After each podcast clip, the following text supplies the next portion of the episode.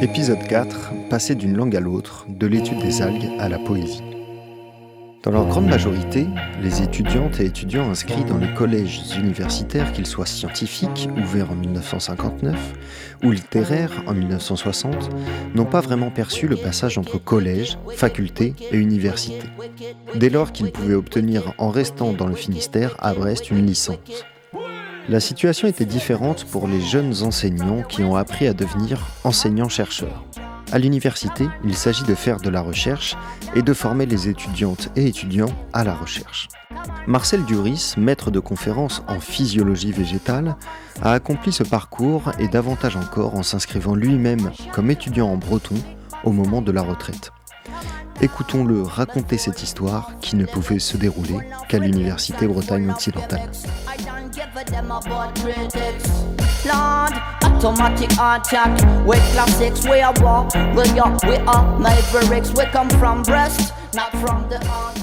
Normalement, j'aurais pas dû faire d'études, d'études. Je suis fils de paysan, je travaille à la ferme. Et donc, euh, j'ai fait mon certificat d'études jusqu'à 14 ans. Donc, pour moi, l'école était finie. Sinon, on, passait ce qu'on appelait l'examen des bourses. C'était un petit examen pour entrer en sixième. Euh, on appelait ça l'examen des bourses, mais ça ne veut pas dire qu'on avait une bourse. L'Estit, il a dit non, non, celui-là, c'est pas la peine, c'est trop nul, euh, trop de fautes. Ça se passait à, 12 ans, 11 ou 12 ans pour entrer en sixième à, 12 ans. Et donc, bon, c'est le marchand de fautes. Je, j'ai tellement de fautes dans ma dictée. Je parlais que breton à 6 ans. Je parlais pas un mot de français. On était beaucoup comme ça. Ah oui, bien sûr. Et donc à 14 ans, je passais l'étude finie. Puis l'Astit est venu dire euh, Bon, il n'est pas si mauvais que ça. Euh, peut-être ce serait bien d'envoyer au cours complémentaire. Euh. C'est l'équivalent des collèges, mais ça s'appelait cours complémentaire. Et donc je suis rentré directement en cinquième. Je n'ai pas fait de sixième parce que j'avais tellement de retard. Quoi. Puis après, ben, euh, cinquième, quatrième, euh, troisième, et troisième, je passe le brevet. Euh. et quand on est arrivé au brevet, on n'était qu'un ou deux dessus. Bon, c'est pas parce qu'on était plus intelligent ou, rien, je pense, c'est parce qu'on était moins intéressé par les filles. Ben, c'est vrai. Il faut, faut, dire les choses comme elles sont. Et les hormones commencent à travailler. Et, donc, euh, moi, j'étais pas trop intéressé par les filles, j'ai euh, tellement de retard euh, un, peu partout que ben, ben, je travaillais correctement. J'étais bon en maths et en physique, j'étais nul en français. Bon, en plus, en plus, je travaillais à la ferme avec les chevaux, parce que le jeudi et le, samedi après-midi, je, je, des chevaux pour travailler la terre. Bon, c'était comme ça. Le problème de service, militaire d'un frère qui est il y avait un en Algérie, l'autre n'est pas parti en Algérie parce qu'il euh, y avait déjà un. Et puis, euh, c'est ma mère. Elle dit Tu vas aller au, lycée à Lannion. Donc j'étais interne, lycée à Lannion. Et, puis voilà. après, ben, seconde, première terminale. Bon, premier bac, deuxième bac, je, suis reçu. Justesse, mais je suis reçu. J'arrive à la maison, bac, bon, c'est bon, bon, du vieux marché où je suis né. Il n'y avait pas beaucoup de, gens en Valbac. C'était en 62. Il n'y avait pas beaucoup. Il était trois ou quatre peut-être. Non, peut-être plus. J'en sais rien. mais dans la commune, tu étais considéré comme quelqu'un, alors que tu n'étais rien du tout. Mais, c'était comme ça. Je ne savais pas quoi faire. Je ne disais rien. Et puis, euh, je ne savais même pas qu'il y avait l'université et des études après. Bon, mais entre nous, euh, ah, moi je vais à Rennes. Moi, euh, bon, ben, moi je vais aussi. Je dis, je dis, mes parents me disent hey, Qu'est-ce que tu vas foutre C'est pas la peine, tu sais bien que maintenant, il faut que tu gagnes ta vie. Après le bac, il n'y a, rien. bon, et puis, qui va... Alors je dis Vous n'en êtes pas? J'aurai une bourse. Et ma bourse, ça me suffit largement. Je n'ai pas de problème. À l'époque, il y avait une bourse. parce que nous, on était neuf enfants. C'est ma mère qui nous a scolarisés et, tous, on, a eu des, bourses. Puis on a terminé cinq dans l'éducation nationale, les derniers. Nous,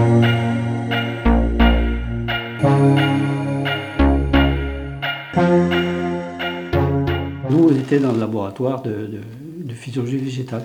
Et euh, on s'intéressait un peu aux algues. On a posé la candidature euh, pour euh, l'association qui gère le symposium, qui est une association internationale. On dit Brestois, la cité, c'est pas possible. Donc, Il faut que ce soit les Parisiens qui dirigent. Donc il y avait deux Lipines à l'époque qui dit ouais ouais d'accord pas de problème mais moi je serai le président et puis bon je verrai ça et puis vous, vous, allez organiser ça sur Brest et ça. Et Jean-Yves Floch, je me rappelle, on dit non, non, pas question. nous, on organise tout, on veut pas que les Parisiens veulent dire ce qu'il y a à faire. Et puis après, on nous a dit ouais, mais Brest, c'est trop petit. Comment vous allez faire pour loger dans les hôtels? C'était des Français. Donc on nous mettait des bâtons dans les roues. Et le comité international donc est venu là, enfin des représentants, deux ou trois. Bon, Joël Floch les connaissait un petit peu, parce que moi je connaissais personne. Hein. mais bon.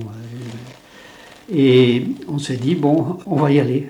Bon, après, on a essayé de former un, comité. Donc, on a pris quelqu'un de l'IFREMER, quelqu'un de Roscoff, dans le comité d'organisation. Et on a écarté les Parisiens, qui sont pas contents d'ailleurs. Ils ont essayé de faire en sorte que ce n'ait pas lieu alors que le comité euh, international était d'accord déjà euh, enfin, donné son accord. Et puis donc, nous, euh, petit à petit, quand on a su, on a, commencé à organiser sans être sûr. alors bon, il fallait avoir des sous, l'État, la mairie ici, la région. Je ne connaissais pas grand-chose, il hein, faut, le dire vraiment. Euh, donc là, j'ai appris pas mal de choses, parce que quand on allait à la préfecture, euh, ici, donc, il y avait les représentants de la préfecture maritime. Et puis là, j'ai découvert qu'il y avait des gens euh, qui, étaient les, renseignements généraux, qui participaient, parce que ce symposium-là, quand même, on a fait venir 52 nationalités, dont la République du Kiribati. Je ne savais pas où c'était, ce que c'était. Donc 52 nationalités, je pense qu'aucun symposium n'a fait venir autant de, monde euh, à Brest. Puis en plus, on avait organisé euh, symposium sur deux sites, Brest et Saint-Malo. Et donc on déménageait en milieu de semaine pour, Saint-Malo. On avait invité des Russes, on avait invité des Chinois. Les Russes, on leur a payé le déplacement parce qu'il y avait un russe qui était à la pointe sur une technique. On avait organisé une fête bretonne et puis il y avait un petit chinois, là, je ne plus son nom, qui dansait la gavotte et tout ça. C'était sympa, c'était bien, ils étaient contents, euh, ça s'est bien passé. Euh. Et donc, euh, comme des, des, Russes, des Chinois, et puis c'était des, des, pays, c'était encore un peu la guerre froide, mais ils étaient surveillés. Donc euh, c'était à nous de dire euh, qui était euh, envoyé ça.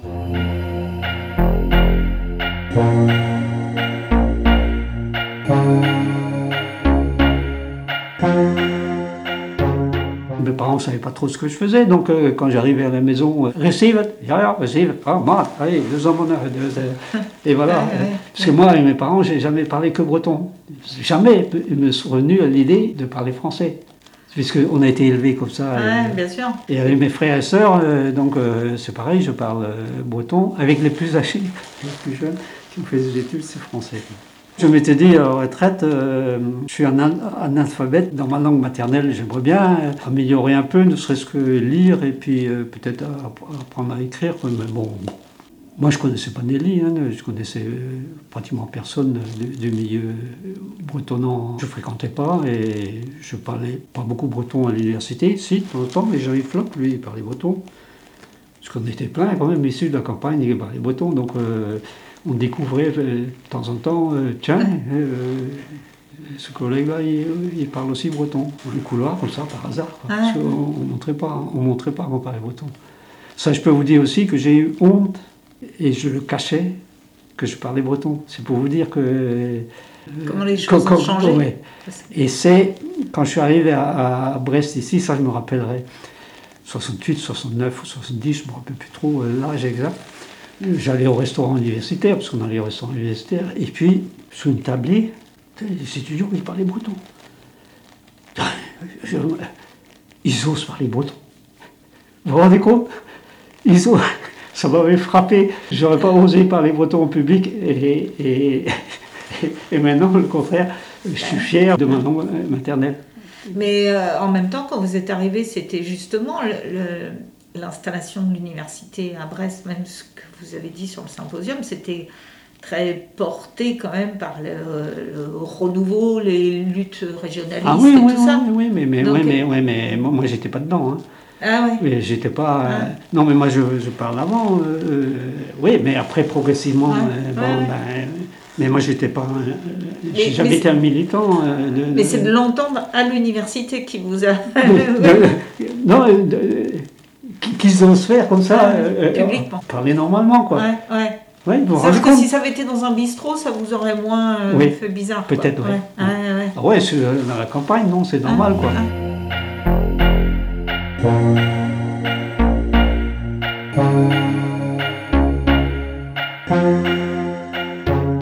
le hasard d'un tournage d'un petit film pour euh, FR3 par euh, Sébastien Guillou, qui est du Vieux Marché. Et son père, euh, ben, on était à l'école primaire ensemble, on a passé le certificat d'études ensemble. Je pense que c'est son père qui lui a dit ben, Marcel, euh, il, est à Brest, t'as qu'à aller le voir, peut-être que. connaît- parce que c'était uniquement en breton. Et je peux donner un coup de main, pourquoi pas. quoi. Et, puis, euh, au hasard du tournage, euh, une jeune dame qui, qui était là. Et qui vient discuter euh, avec moi parce que c'est sa belle-mère qui tournait dans le film. Et puis il dit bah voilà, moi j'arrive en retraite, euh, ouais, moi, je, parle, je parle breton, mais je ne maîtrise pas. Bien que j'ai fait le catéchisme en breton quand même. Donc je savais un peu lire un peu quoi, mais pas écrire. Elle me dit ben, moi je suis enseignant à l'université, ben, t'as qu'à venir à l'université. Euh, je suis venu comme euh, auditeur libre, puis comme auditeur libre, bon, je rencontre les profs et je rencontre Daniel Giraudon qui habite Ploubert là-bas, qui est dans, dans, ma région, qui me dit Ah, tu devrais t'inscrire, tu veux t'inscrire. Bon, moi, ça ne m'intéresse pas. De... Bon, je sais pourquoi il, disait ça, parce que je connais le fonctionnement de l'université un petit peu quand même. Et donc, ben, faut avoir pas mal d'étudiants pour euh, défendre les postes. Puis euh, je dis Oh, moi j'ai le temps, pourquoi pas. Ah, il me dit, mais de toute façon, avec, euh, tu t'inscris directement en L3. Ben, je dis, je connais pas. euh, moi, tu, tu parles. Non, non, je dis, moi, je prends mon temps. Je, je, fais L1, L2, L3, je fais ça, cool. Ça. Et j'ai trouvé ça intéressant parce que euh, j'avais des relations, des rapports euh, sympas avec des étudiants. Les jeunes. Les jeunes. Et je fais ça tout doucement, L1, L2, L3. Puis je suis arrivé à, à la maîtrise. Bon, faut trouver un sujet.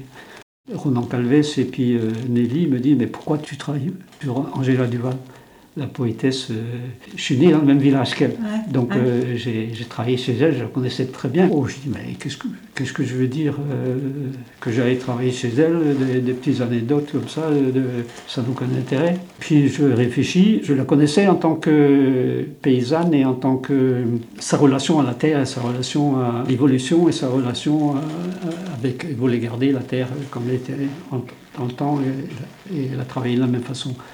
Par contre, je ne savais pas trop ce qu'elle avait écrit. J'avais bien sûr lu quelques poèmes et tout ça. Et puis je me suis dit, c'est peut-être l'occasion de voir ce qu'elle a écrit. Et puis euh, j'ai essayé, dans mon travail, de voir qui elle était dans sa poésie.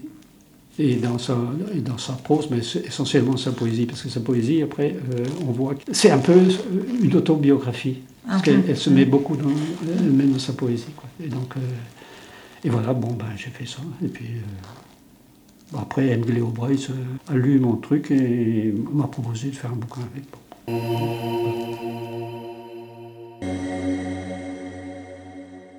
Dans le prochain épisode, l'université n'est pas un grand lycée. Les entretiens et les prises de son ont été réalisés par Annick Madec pour l'UBO.